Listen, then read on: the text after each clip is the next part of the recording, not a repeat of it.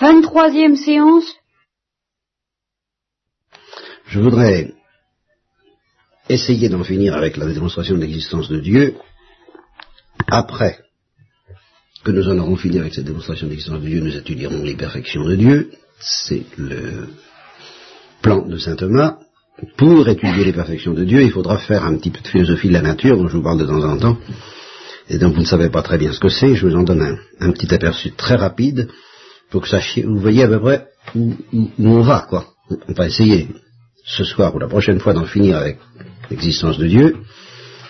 Et puis pour parler des perfections de Dieu, nous étudierons euh, les corps qui changent. Voilà. nous vivons au milieu de corps qui changent, qui subissent des modifications dont certaines sont importantes et, graves, importantes et belles comme la naissance, importantes et terrifiantes comme la mort. Alors ces, corps subis à, soumis à ce changement complet, total, qu'on appelle la génération et la corruption, naître et mourir, et puis d'autres changements moins fondamentaux, mais tout de même importants, comme la, nutrition, la croissance. Euh, alors, qu'est-ce que c'est qu'un corps qui change Alors, je vous apprendrai à ce sujet que dès qu'on a affaire au changement, on, doit, on découvre quatre causes, et quatre grandes causes qui sont indispensables pour comprendre le mystère des corps qui changent la cause matérielle, la cause formelle. La cause matérielle, c'est celle qui reçoit, c'est celle qui change en, recevant différentes formes substantielles. Par exemple, la, même matière qui était euh, Napoléon avant sa mort euh, cesse d'être Napoléon à sa mort. Elle change de forme. Change de, change de forme, c'est-à-dire elle change de nature. C'est la même chose. Forme ou nature, c'est la même chose. Ça s'appelle la cause formelle qui donc est reçu par la cause matérielle, sous l'action d'une cause efficiente, c'est elle qui provoque le devenir, par exemple l'âge du, du bourreau ou la maladie, bon, c'est une cause efficiente qui provoque la mort, ou les, les actes biologiques qui président à la naissance des vivants ben, sont cause efficiente de la génération, de l'arrivée au monde des vivants. Il y a donc des, générateurs, et ces générateurs sont causes efficientes de leurs enfants. C'est ça la cause efficiente, en gros. Et l'action des générateurs, l'action des causes efficientes, est elle-même dominée par une cause plus profonde qui guide l'action des causes efficientes et qui s'appelle la causalité finale. S'il n'y avait pas l'attrait vers un bien, ou la fuite d'un mal, la cause efficiente ne ferait rien. Bon, alors, on, étudiera tout ça, et on, plus, plus, ou moins bien, on fera ce qu'on pourra, tant que vous n'aurez pas un petit peu retenu dans votre tête que c'est que les quatre causes, et les problèmes que ça soulève, qui sont énormes, je ne pourrais pas vous apprendre grand-chose en philosophie, je vous préviens tout de suite, si ce n'est si ce n'est cette espèce de musique ou d'osmose que j'essaie de vous transmettre et qui est peut-être plus importante que les notions dont je viens de parler, mais peut tout de même pas rester indéfiniment la musique, il faut quand même de temps en temps introduire des paroles. Hein. on ne peut pas se contenter de préluder, il faut quand même qu'il y ait une mélodie. Donc vous, vous commencerez à avoir des notions philosophiques euh, dignes de ce nom le jour où vous connaîtrez les quatre causes. Et puis des notions dont j'avais parlé la fin de l'année dernière, la substance, accident, et, et quoi encore? Marine. Nabitus, et quoi encore? L'opération, plus précisément. J'aime mieux l'opération, parce que le mot acte, je le réserve à une autre, une autre affaire énorme au point de vue philosophique, l'acte et la puissance dont je vous ai parlé, je crois, la dernière fois. Bien, alors, ça c'est notre programme. Mais pour attaquer ce programme, indispensable pour comprendre ce que c'est que Dieu, parce que c'est une fois que seulement je vous, aurai, je vous aurai parlé des quatre causes que je pourrais vous parler de Dieu. Ça pourrait, non pas de la démonstration de son existence, puisque je vous en parle, mais des perfections divines, je ne peux pas en parler avant d'avoir euh, ventilé l'histoire des quatre causes. Et de la substance et des accidents. Un petit peu tout ça est nécessaire pour parler de Dieu. Par exemple, je vous montrer pourquoi. Je vais, parler de substance et accident. Quelqu'un se porte bien, c'est un accident. Il se porte mal, c'est un autre accident. S'il si, passe de la, maladie à la santé, c'est un changement accidentel. S'il meurt, c'est un changement substantiel, parce qu'il disparaît complètement. Euh, vous voyez un peu ce que je veux dire Oui ou non? D'accord, bien.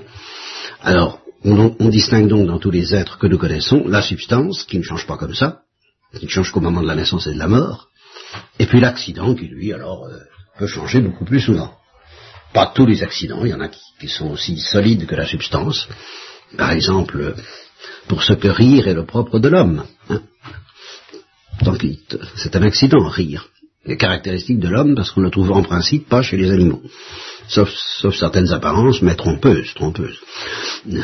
C'est un leurre, un leurre. Les animaux ne rient pas et, ne pleurent pas au sens humain. Bon, ça se appelle les accidents propres. Bref, quand je vous aurai expliqué tout ça, que j'ai déjà commencé et que, et que nous y reviendrons puisqu'il y en a qui connaissent pas, qui sont pas au courant, alors je dirais, en Dieu, il n'y a pas de distinction entre substance et accident. Et ainsi, nous apprendrons quelque chose de Dieu de très important. C'est très important de comprendre qu'en Dieu, il n'y a pas lieu, on ne peut pas et on ne doit pas faire la, distinction entre substance et accident. Alors on sait quelque chose de Dieu. Mais pour que je vous dise ça, il faut d'abord que vous sachiez ce que c'est que substance et accident, euh, ça va de soi. Bon.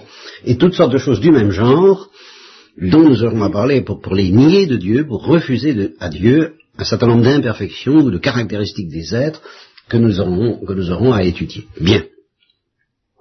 Voilà le programme. Énorme, immense, infini. Euh, nous aurons l'éternité pour le poursuivre, j'espère. C'est la grâce que je vous souhaite, ainsi qu'à moi-même. Ça s'appelle la vertu théologale d'espérance. Bon. Eh bien, euh, faut d'abord en finir avec l'existence de Dieu. Et ça, je pourrais ne jamais en finir avec l'existence de Dieu. C'est évident. Il va falloir qu'on s'arrête un peu arbitrairement ce soir ou la prochaine fois. Alors j'essaie de résumer ce que je voudrais dire de plus simple à quelqu'un qui me demanderait comment nous prétendons nous autres, nous autres, je ne dirais pas chrétiens, mais nous autres sages de la tradition, enracinés dans Socrate et confortés par euh, la révélation juive, c'est vrai. Bon, comment nous prétendons démontrer l'existence de Dieu si j'essayais de, de m'exprimer aussi simplement Voici, je dirais, écoutez, est-ce que vous pouvez m'accorder que simplement ça, comme point de départ, qui, est le point de départ dont j'ai quand même besoin pour vous démontrer l'existence de Dieu, cette simple proposition, les êtres qui nous entourent sont multiples et imparfaits. Est-ce que vous m'accordez ça? Bon. Alors ça m'accorde rien, ce point de départ qui est fondamental empirique. Vous voyez, c'est un fait. C'est l'ordre de l'événement, pour, revenir à ce que je pas une vérité, au sens, ça a un côté de vérité. Mais c'est un côté d'événement aussi, c'est un fait, c'est comme ça. Les êtres qui nous entourent sont multiples et imparfaits. À dire ça comme ça, ça, ça mange pas de pain, quoi. Enfin, à première vue, ça devrait passer comme une lettre à la poste. Or, cette, cette petite phrase de rien du tout, qui apparemment n'engage à rien et que n'importe qui m'accordera volontiers, semble-t-il, eh ben c'est pas, c'est, ça, ça, vous allez avoir une idée de, justement de ce que la philosophie et la métaphysique sont une chose très difficile et pourquoi c'est tellement difficile et pourquoi votre professeur est, tellement réticent et, semble vous engager dans la perspective qu'on peut démontrer n'importe quoi. Eh bien, cette simple proposition-là, aujourd'hui, si vous prenez quelqu'un à l'écart, que vous lui demandez de s'engager, d'accepter une proposition de manière qui, peut l'engager d'une manière responsable, personne ne vous l'accordera ou, ou, presque personne. Je ne parle pas des croyants au nom de leur foi, je parle au nom de l'intelligence, de ce que peut dire l'intelligence. Presque personne ne vous l'accordera. En tout cas, il y a deux catégories de gens qui ne vous l'accorderont pas, et dont nous allons parler, et vous allez découvrir tout de suite que ces gens-là ne sont pas peu nombreux. Ils sont très nombreux. Vous avez d'un côté tous les gens, plus ou moins cultivés en Occident, mais euh, ben, très nombreux en Inde par exemple, qui, ou, en Orient, en plus général, qui sont imprégnés soit d'une manière très intellectuelle en Occident, soit d'une manière plus banale, plus par osmose en Orient, de la tradition hindoue, qui est exprimée entre autres par Parménide, qui est un philosophe occidental, mais qui lui alors traduit bien en termes occidentaux l'esprit, l'essence, le fond même de la philosophie hindoue, eh ben c'est que ils m'accorderont pas que les êtres sont multiples. Ça, ça, c'est pas vrai. Pour eux, les êtres sont pas multiples. Donc, vous avez une, une, quantité énorme de gens pour qui c'est pas évident que les êtres sont multiples, pour qui cette multiplicité est une apparence, une illusion, une maya, qu'il faut savoir dépasser pour déboucher dans une perception religieuse, contemplative, philosophique, appelez-la comme vous voudrez, en tout cas la seule authentique, la seule vraie, à savoir que l'être est l'être, c'est la grande formule de Parménide, il n'y a que l'être, un seul être, il n'y a pas plusieurs êtres.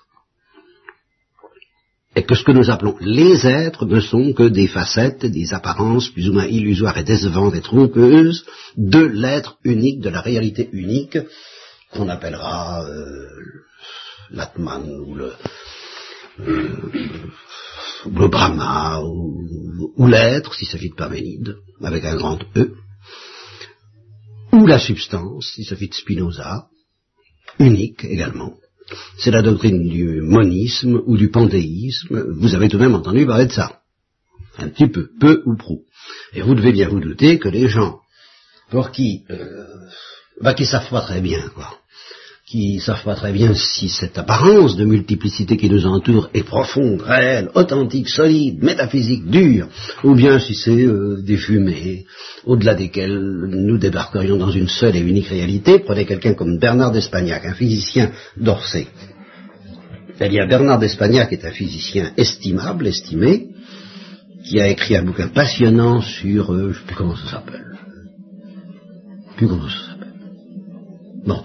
Alors Bernard d'Espagnac euh, prend position contre euh, une autre catégorie de gens dont je parlerai peut-être, euh, enfin les, empiristes anglo-saxons, qui disent la science, il n'y a rien à attendre de la science au point de vue de la sagesse, au point de vue de la vérité, au point de vue de la réalité. La science, c'est un ensemble de recettes qui réussissent. Point final, les, pragmatistes anglo-saxons, ça marche, ça fonctionne, que ça on n'en sait rien, et on ne cherche pas, on cherche ce qu'il y a de plus pratique on cherche les formules les plus pratiques et les plus efficaces, on n'a aucune prétention de vous dire ce qu'est la réalité. Alors Bernard d'Espagnac, dans la grande tradition française et cartésienne, dit ben c'est tout de même dommage, on peut peut-être tout de même espérer que la science nous dise quelque chose du réel. Et alors, il fait toute une méditation passionnante sur la physique atomique et sur euh, ce que suggère de la réalité d'après lui.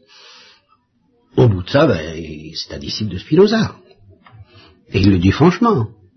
Il dit, finalement, euh, moi physicien, je suis conduit dans mes recherches de physicien à une vue du monde euh, proche en somme de ce que dit Spinoza. Donc, il n'accordera pas que les réalités sont multiples. ça, n'a pas l'air, c'est pas, c'est pas si simple. Nous, nous, nous, nous bêtes, nous, nous analysons, les êtres les entourent sont multiples. Oh, je vous arrête. Maya, illusion. Le sage sait qu'il n'en est pas ainsi. Euh, ben voilà, alors ben, nous ne sommes pas sages. Alors voyez, dites, donc, ça fait un grand nombre de gens qui vont pas marcher dans la combine. Pour qui ma démonstration de l'existence de Dieu, dès le départ, ça va pas. je vous préviens, parce que je, je, ne vous dis évidemment pas quoi leur répondre. La question n'est pas là ce soir, vous pensez bien. Mais c'est vous dire la difficulté de la philosophie. Quand je vous dis que la, philosophie est difficile, n'est pas impossible d'avoir la vérité. Même sur cette question de savoir si les êtres sont multiples ou pas, je maintiens que ce n'est pas impossible, mais c'est pas facile. Les êtres sont multiples, ça veut dire la multiplicité apparente. Ça, tout, ils sont tout le monde est d'accord. Apparemment, c'est multiple. Évidemment, ça, les, hindous sont les premiers à le reconnaître. Et parmi nous aussi, apparemment, il y a du multiple. Mais n'est-ce qu'une apparence ou est-ce que ça nous dévoile une vérité philosophique dure, qui résiste justement à, la, réflexion intellectuelle qui dépasse le sensible. Est-ce que la multiplicité disparaît avec la réflexion ou est-ce qu'elle demeure? Eh bien, c'est pas si évident que ça. C'est une question difficile. Moi, je dis qu'elle demeure, mais je reconnais que on n'est pas obligé de me suivre. Et si quelqu'un me dit éclairez-moi, je lui donnerai des manoduxios de la maïotique, du Socrate, on causera, mais pas des démonstrations. ça se démontre pas qu'il y a des êtres, que les êtres multiples. Ça se voit ou ça ne se voit pas. Je crois le voir. Euh, je suis même convaincu que pour moi c'est une vision intellectuelle, mais je ne vais pas transmettre ça comme ça. Bon, alors voilà déjà la moitié des gens qui vont pas m'accorder, enfin la moitié du monde euh, pensant, il y a beaucoup d'occidentaux en particulier qui sont influencés plus ou moins directement par la tradition hindoue, qui ne vont pas m'accorder que les êtres sont multiples. Alors me voilà par terre avec la démonstration de l'existence de Dieu, tout au moins l'atomiste et, par conséquent la chrétienne, car c'est la même. Bien.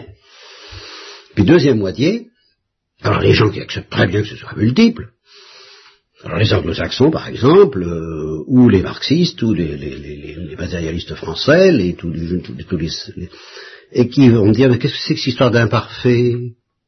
Qu'est-ce que vous amenez, qu'est-ce que vous amenez des, des ça veut dire imparfait, les êtres sont pas imparfaits, ils sont ce qu'ils sont. Là, vous, projetez une notion de valeur, et de valeur morale, parfait, imparfait, tout ça, c'est par rapport à l'homme, c'est bon qu'on puisse dire. Et c'est peut-être d'ordre moral, mais ça n'a rien à voir avec une constatation objective, scientifique, philosophique de la réalité. La réalité n'est ni parfaite ni imparfaite, la réalité est ce qu'elle est. Alors voilà une autre moitié de gens, vous vous rendez compte, qui vont bien m'accorder que les êtres sont multiples, mais qui vont pas m'accorder qu'ils sont imparfaits. Alors, démonstration est deuxièmement, deuxièmement parfaite. Qu'est-ce que vous voulez faire avec tous ces gens-là? Voyez, je vous ai pris au piège, je suppose, parce que je suppose que vous étiez prêtes, les unes et les autres, m'étonnerait que vous soyez déchaînés immédiatement contre cette formule, si j'avais pas fait, fait, attention, que les êtres qui nous entourent sont multiples et imparfaits. Mais certainement mon père. Eh ben non, bah, bah, ça va pas du tout, ça va pas du tout. Euh, vous ne trouverez pas beaucoup de gens qui, vous, qui l'accepteront d'une manière responsable, ça. Et nous voilà très seuls. Ah oui, tiens, je voulais vous dire une chose que, j'ai oubliée. L'autre jour, après la, la, la la classe de philosophie, il m'est devenu une euh, réflexion, à moi je vous l'ai déjà faite, je crois pas, sur la, différence entre certitude et évidence. Est-ce que je vous, n'ai pas dit ça? La différence entre évidence et certitude. Alors, il faut faire très attention parce que vous êtes tenté de demander des certitudes. Et moi, ça m'intéresse pas de vous donner des certitudes. Ce qui m'intéresse, c'est de vous donner des évidences, ce qui est beaucoup plus difficile l'évidence est porteuse de certitude. Quand on a l'évidence, bah, l'évidence, du fait même que c'est l'évidence, porte avec elle une, certitude que l'évidence est l'évidence. Ça, c'est sûr. Mais, la réciproque n'est pas vraie. Toute certitude ne vient pas de, l'évidence. Et il y a même d'ailleurs une certitude plus, élevée que toutes les évidences. Une seule. Il y a une certitude. Alors je vous pose cette colle. Il y a une certitude qui est quelque chose de plus profond, de plus parfait, de plus élevé que toute évidence. C'est pas une évidence? Et qui n'est pas, qui ne repose sur aucune évidence. Et qui est une certitude transcendante à toutes les évidences. C'est la foi? C'est la foi. La foi, justement, c'est sa définition même, ne repose pas sur l'évidence, repose sur des signes, bien sûr, il y a des indications, il y a des indications, il y a une sorte de certitude pratique qui résulte de ce qu'on appelle l'apologétique, comme quoi il est raisonnable de croire et déraisonnable de ne pas croire, oui, d'accord. Faut, faut être un peu fou euh, pour ne pas croire, malgré que la foi, par un certain côté, paraisse une folie, mais c'est une folie qui vaut la peine d'être vécue, qui est la seule digne d'être vécue, et, qu'il est bien bête de ne pas vivre. Bon, mais tout ça sont des convictions, d'accord, mais c'est pas la foi. Même une fois qu'on est convaincu qu'on a intérêt à croire que c'est le plus, le plus, que c'est, que, qui semble bien que l'Église romaine tient le bon bout, que, tous les signes convergent en sa faveur, que la tradition judéo-chrétienne est authentique, même une fois qu'on a bien pesé le pour et le contre, examiné toutes les religions et toutes les traditions, et puis dit je crois que c'est par là que ça se tient, on n'a pas la foi.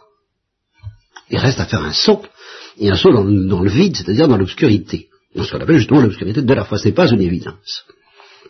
On a peut-être l'évidence que mon petit garçon, tu as intérêt à croire. Ça, on peut avoir l'évidence. Mais cette évidence ne dispense pas d'un certain acte.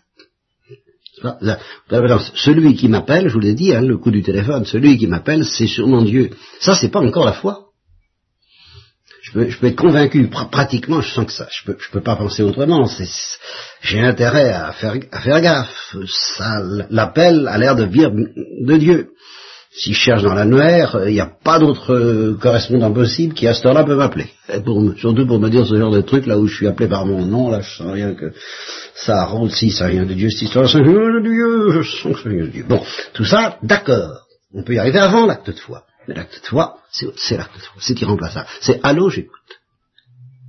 Et ça, ce n'est plus une évidence. Hein. Et cependant, c'est une certitude transcendante à toutes les évidences. C'est la certitude de la foi théologale. C'est cette certitude très pauvre, puisque justement, elle est dans la nuit. Et la seule évidence qui soit de niveau, il y a une évidence qui est de niveau avec la foi, qui va me dire quoi? Il y a une évidence qui est de niveau avec la foi. Il y a une évidence qui est quand même de niveau avec la profondeur de certitude que donne la foi. Ah non, non, non, non, non. Non, c'est pas l'existence de Dieu. Il y a une évidence qui est de niveau avec la certitude de la foi. C'est qu'on vient de Dieu Non, ça c'est inférieur à la certitude de la foi. L'existence de Dieu aussi, tout, toutes les évidences que vous allez m'énumérer, je sens bien que vous êtes, vous êtes bien, c'est bien ça, ça va, c'est important parce que vous allez comprendre quelque chose d'énorme que vous n'avez pas réalisé. Je vois que vous ne l'avez pas réalisé. La seule évidence qui soit de niveau avec la certitude de la foi, et qui justement d'ailleurs alors balaie la foi, c'est la vision face à face. C'est pas compliqué. Voilà. La lumière incréée donnée à l'intelligence humaine dans la vision face à face, alors là, ça, ça, ça balaie la foi, et c'est deux niveaux avec la foi. Ce qui justement, c'est extraordinaire dans la foi, c'est qu'elle est deux niveaux au point de vue de la certitude avec la vision face à face. C'est la même certitude que celle qu'on a dans la vision, mais dans la nuit, sans évidence. Et c'est ça. Parce que la foi, c'est une participation à la science que Dieu a de lui-même. C'est même encore plus que la vision face à face, c'est l'évidence que Dieu a de Dieu. Qu'il nous donne de partager dès qu'on dit Allô, j'écoute. Alors là, on est dans la lumière de Dieu. C'est ça que ça veut dire, être dans la lumière de Dieu. C'est-à-dire en pleine nuit, en pleine purée. Dans la nuit de la foi, qui est une nuit plus obscure que toutes les, nuits, mais qui est en même temps euh, une participation obscure à l'évidence, à la lumière incréée que Dieu possède. Et c'est pour ça que c'est une certitude supérieure à toutes les évidences. Bon. Alors ça, cette certitude de la foi, je la mets de côté, je, m'agenouille devant elle, la philosophie vaut pas qu'elle soit à côté de ça, c'est évident, enfin, bon. Mais à part ça, il y a beaucoup de certitudes sans évidence, et celles-là sont très inférieures à l'évidence.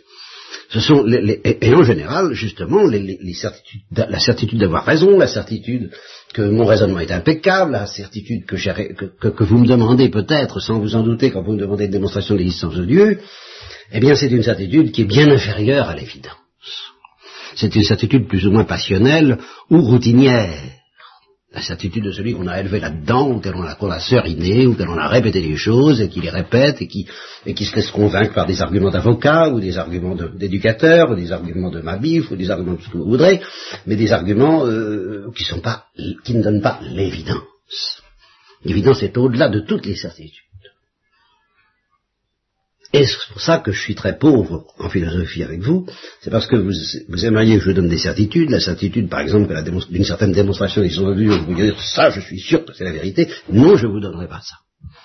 Parce que ça ne m'intéresse pas. Ce qui m'intéresse c'est de vous donner l'évidence que j'ai. Et ça, cette évidence, elle, est, elle, porte en elle une certaine certitude, mais une certitude d'une qualité qui est liée à l'évidence. Euh, je ne cherche pas à vous convaincre en un sens, moi. Je cherche à vous éclairer. Pas pareil.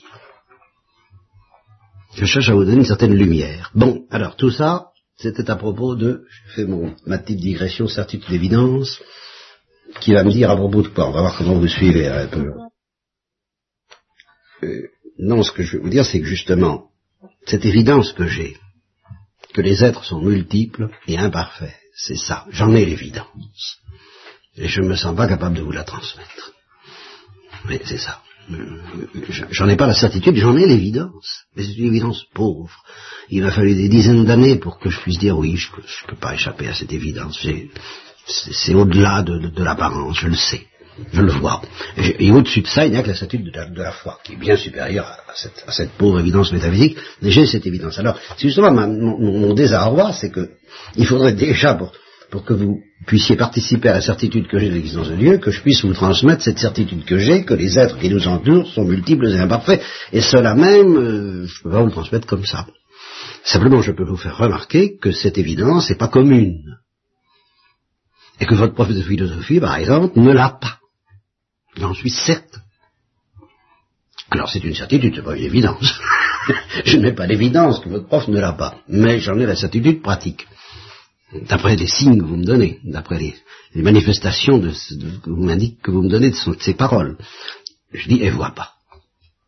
Elle voit pas. Elle voit pas même cette chose simple. Les êtres qui nous entourent sont multiples et imparfaits. Car dès qu'on voit ça, le reste file à une vitesse euh, grand V, une simplicité euh, élémentaire, encore que c'est pas si simple que ça. Mais je, je termine, et je reviendrai là-dessus la prochaine fois, parce que j'en ai dit assez pour ce soir. Donc les êtres qui nous entourent sont multiples et imparfaits quand je réfléchis à cela, justement, dans l'évidence que je suppose acquise et que vous n'avez pas encore, mais que vous aurez un jour, ne vous découragez pas. Quand je réfléchis là-dessus, je suis obligé de dire que euh, l'imperfection des êtres n'est pas responsable de leur perfection. Je veux dire que je ne peux pas expliquer la perfection des êtres par leur imperfection. C'est évident la notion même d'imperfection et de perfection, une fois que j'aurai dépassé les critiques des matérialistes qui me disent ça veut rien dire, une fois que, vous aurez compris que ça veut dire quelque chose, et qu'il n'est pas moral, et qui est philosophique, ça a un sens. La perfection ou l'imperfection ontologique, ça signifie quelque chose. Ça, quoi? Ben, je vous en donnerai petit à petit l'évidence, j'essaierai, je tâcherai de vous montrer que ça a un sens. Une fois que vous aurez vu ce que signifie perfection ontologique et imperfection ontologique, ben, vous verrez que c'est pas l'imperfection n'explique pas la perfection. L'imparfait n'explique pas le parfait. Ça, vous le soupçonnez déjà un peu. Vous verrez aussi que le parfait n'explique pas l'imparfait. Ça, c'est déjà plus calé. C'est-à-dire que ce n'est pas normal qu'une perfection soit réalisée de manière imparfaite. Et à ce moment-là, vous aurez l'idée de Dieu, savoir que l'idée d'un être dans lequel la perfection n'est souillée d'aucune imperfection, cette idée-là a un sens. Voilà. Ce que tout le monde n'accorde pas non plus. Ce que tout le monde ne voit pas d'un être infiniment parfait, c'est-à-dire dans lequel la perfection ontologique n'est souillée, ni limitée, ni souillée, ni atténuée par aucune imperfection, cette idée-là a un sens. Je ne dis pas que ça veut dire qu'il existe, ça ne prouve pas qu'il existe. Mais ça a un sens. Une fois que vous aurez vu ça, que peu, de gens voient aussi, bien peu, alors le reste suivra en vertu du principe de causalité, bon, ben, l'existence des êtres imparfaits, dans lesquels le parfait n'explique pas l'imparfait, et que l'imparfait explique encore moins le parfait, ne peut s'expliquer que par la causalité efficiente qui fait qu'un être infiniment parfait donne d'exister à des êtres imparfaits. Voilà. Et ça, c'est la démonstration de l'existence de Dieu. Amen. Hein? Bon, alors, ça m'intéresse pas du tout que vous ayez la certitude que j'ai raison, ni que tout ça est vrai. Ce que j'espère, c'est vous en donner un jour l'évidence, mais alors, une éminente euh, auditrice m'a dit bonjour toi. Moi, je croyais que les êtres, n'étaient pas euh, que l'imparfait expliquait le parfait, d'une part, et que les êtres n'étaient pas multiples de l'autre. Alors je répondrai tout de même, peut-être que je pourrais arriver à faire comprendre quand même, à te faire comprendre quand même une chose, c'est que tu peux, me dire je, je, crois l'un ou je crois l'autre, c'est quand même difficile de dire les deux. Parce que s'il n'y a qu'un seul où est l'imperfection? Alors s'il n'y a pas d'imperfection, comment peux-tu dire que les êtres parfaits viennent des êtres imparfaits? Là, faut choisir, tu vois. moi, je veux bien. moi, je veux bien qu'on me donne juste qu'il n'avait pas pensé qu'on pouvait additionner les deux erreurs. Là, faut le faire. Hein. les deux aveuglements. non, mais tu vois un petit peu, quand même qu'il y a une sorte de contradiction dans le fait de dire d'un côté, ce sont les êtres imparfaits qui engendrent les êtres parfaits, qui donnent naissance aux êtres parfaits, et d'autre part, ben, il n'y a pas plusieurs êtres, il n'y en a qu'un, alors il est parfait. Alors l'imperfection n'existe pas, et c'est pas l'imparfait qui engendre le parfait. Dans la tradition hindoue, c'est pas vrai. L'imparfait n'engendre pas le parfait, pour la raison qu'il n'y a pas d'imparfait. L'imparfait est une maya, est une illusion. Alors il ne peut pas être expliqué, c'est pas l'imparfait qui explique. Alors il faut, il faut quand même choisir entre deux erreurs. Bon, ben c'est bien de le dire avec candeur, parce que tu vois quand même l'impact des traditions par suite d'influences variées, tu en es arrivé à laisser coexister dans ton esprit deux, je ne dis pas deux erreurs, parce que je ne cherche pas à convaincre, mais deux opinions qui manifestement ne peuvent pas coexister. Il faut au moins que tu décides à choisir. alors, chez moi, dans ma crèmerie, c'est ni l'une ni l'autre. Bon. Autre question, mademoiselle? La multiplicité, c'est sur quel plan Sur le plan de la foi Ah non, je ne me situe absolument pas sur le plan de la foi dans ce, dans ce lieu, sauf quand j'en parle. Et alors j'annonce la couleur, je dis, je, par exemple, j'ai parlé de la foi tout à l'heure, mais je parle de l'évidence, donc pas de la foi, l'évidence philosophique, ou scientifique, ou, du sens commun. Mais je ne vois vraiment pas euh, je ne sais pas, il n'y a pas besoin de la foi pour euh, penser que les êtres qui nous entourent sont multiples. Enfin, on le pense ou on ne le pense pas, mais enfin, il n'y a pas besoin de la foi pour ça. C'est le caractère Le caractère mais non, mais enfin, il y a les astres, les vaches, les cochons, la couvée, euh, les, les ciels, les automnes, les saisons. C'est tout, il n'y a pas que les personnes. Il mais aussi les personnes. Les hindous, quand ils disent ça, ils ne veulent pas dire par là que c'est pas- c'est la même chose parce que ça vient de Dieu. Attends, je, je réponds d'abord à, à- à Florence. Parce que si il semble que je- tu te demandes si les êtres ne sont pas tous semblables. Mais même s'ils sont semblables, ils sont plusieurs. Tu te demandes est-ce que c'est une différence de caractère, etc. Mais même s'il y en a 25 qui sont rigoureusement tous semblables, c'est du le fait qu'il y en a 25, il y en a plusieurs. Alors, la première impression qu'on a quand même quand on débarque dans le monde, c'est que papa n'est pas maman, euh, que le beau temps n'est pas le mauvais temps, que dehors n'est pas dedans, que voilà quoi, euh, c'est aussi bête que ça. Que ça soit une illusion, ça, je- je- ça peut s'étudier. Mais on a besoin de la foi pour ça. Alors là, écoute, Florence, euh, de grâce, alors n'a- n'accumulons pas. Alors une troisième. Pitié. Marinon, attends. Chronologiquement, Marinon. Quand ils pensent ça, les hindous, ça veut pas dire que c'est la même chose parce que c'est les créatures de Dieu? Ah non, pas du tout. Ils sont pas créationnistes du tout, les hindous. Ah, ah, ah. Ou ils sont évolutionnistes dans le sens, mais dans un sens justement inverse de l'évolution de l'imparfait vers le parfait. Hein, Manu, c'est l'évolution du parfait vers l'imparfait, eux. Tu vois C'est tout à fait différent. Donc c'est une sorte de dégradation. Tandis que ce que tu évoquais au début, c'était l'évolutionnisme qui progresse. Alors c'est pour ça que je dis qu'il faut choisir, hein, d'accord? Mais la multiplicité, ça se recoupe avec les choses sont ce qu'elles sont. Ah oui, tout à fait, tout à fait. Les choses sont ce qu'elles sont, c'est, la santé. Euh, alors ça veut strictement rien dire que les choses sont, sont toutes pareilles. ben, ça veut, ça-. C'est pas ça. mais je, ne- je ne peux pas te promettre qu'il y a une intelligibilité satisfaisante dans, dans, dans, dans l'idée hindoue, puisque je n'y crois pas. Mais je- j'essaierai tout de même de te faire comprendre comment on peut avoir l'illusion que c'est une illusion, parce que pour moi, euh, Mais ils sont panthéistes alors ah oui, c'est évident. Mais comment ils font pour dire, pour dire que c'est une illusion que les êtres sont multiples? On peut pas dire, quand on voit deux choses, on peut pas dire que c'est une illusion, que c'est une chose. Un bœuf. Bon, ben, j'essaierai de répondre à cette question plus tard. Je, je sache en, tout cas qu'ils en sont profondément convaincus. Je dis pas que c'est une évidence, mais c'est une Parce conviction. sont- Ils sont, une représentation d'être suprême. C'est pour ça qu'ils seraient un, un, un tout. Ah, je reconnais que c'est pas facile à se représenter, mais enfin, ils te diront euh, que euh, on peut. Ah. Tu veux, deux êtres qui s'aiment, bon, bah, à première vue, comme ça, ils ont l'air d'eux, puis quand tu creuses très profondément, tu vas à un niveau de, contemplation intense, tu vois qu'au fond, ça fait qu'un seul être, il y a un certain niveau de profondeur où les êtres s'unifient. Voilà. Bon, ben, c'est ça qui les fascine. Et ce niveau de profondeur, il les fascine tellement, ils voient plus que ça. Et c'est ce que on disait de Parménide, qu'il était ivre de l'être. C'est-à-dire ivre d'unité, d'une certaine façon. Ils sont ivres de l'unité. Ils sentent que, quand on va au fond des choses, tout s'unifie. Ils sont ivres de sagesse. Rappelez-vous ce que je vous ai dit sur la sagesse. Alors, ils sentent que quand on va à un niveau de, certain niveau de profondeur, tout s'unifie. Alors, cette unité qu'ils pressentent les rend ivres et leur fait oublier qu'au départ, euh, on n'est pas là, hein, et qu'il y a tout de même une certaine multiplicité d'êtres, apparemment. Et effectivement, la question est de savoir si c'est apparent ou bien.